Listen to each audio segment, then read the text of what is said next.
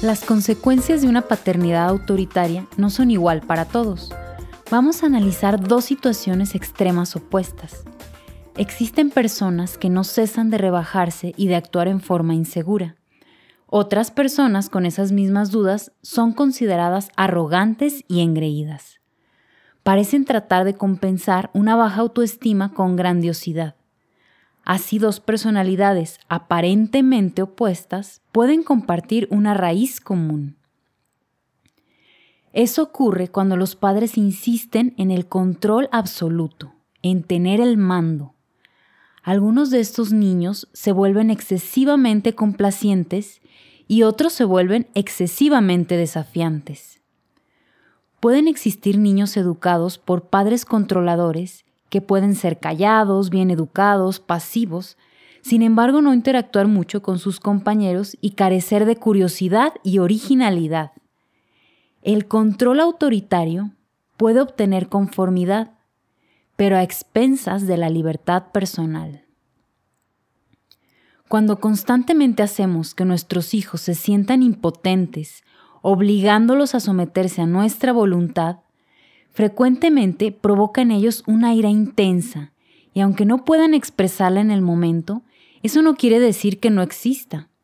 Algunos reprimimos de niños y más tarde, en algún momento, sale de alguna forma contra otros, por ejemplo, contra nuestros hijos o hacia nosotros mismos.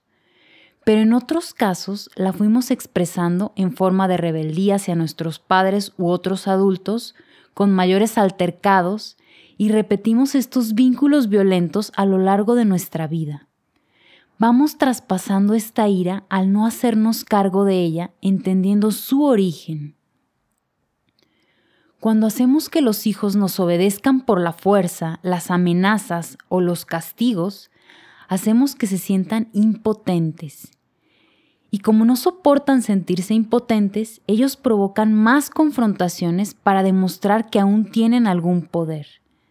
¿Y de quién aprenden cómo usar ese poder? De nosotros.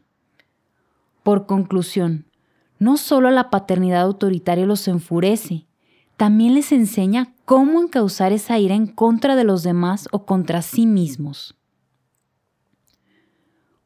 Cuanto más restringidos y controlados se sientan los niños, mayor es la probabilidad de una resistencia rotunda a aquello que los padres pretendemos fomentar y más inestable tiende a ser la identidad de los niños o su sentido del yo. Los niños nacen con ciertas necesidades básicas. Una de ellas es la de poder tomar decisiones sobre sus vidas y con la capacidad para tomar decisiones en una forma que satisfaga sus necesidades.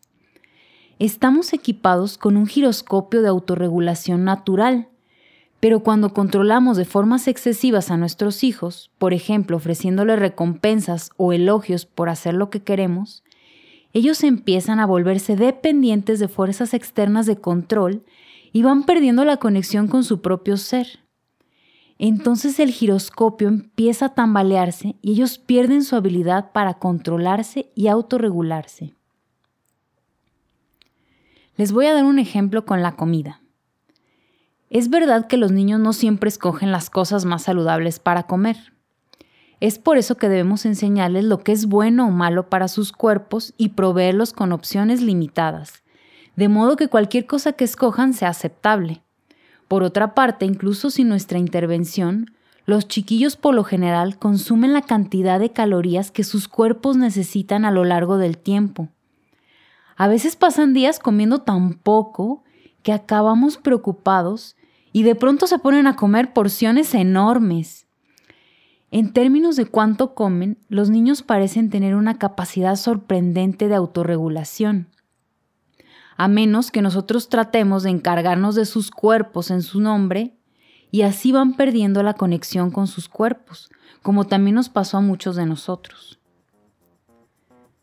Vamos paso a paso a aprender a confiar más en nuestros hijos por lo que hoy, en algún momento del día, vamos a dejarles decidir dando opciones, ya sea la ropa que usarán, lo que quisieran comer, o elegir un lugar a donde les gustaría ir.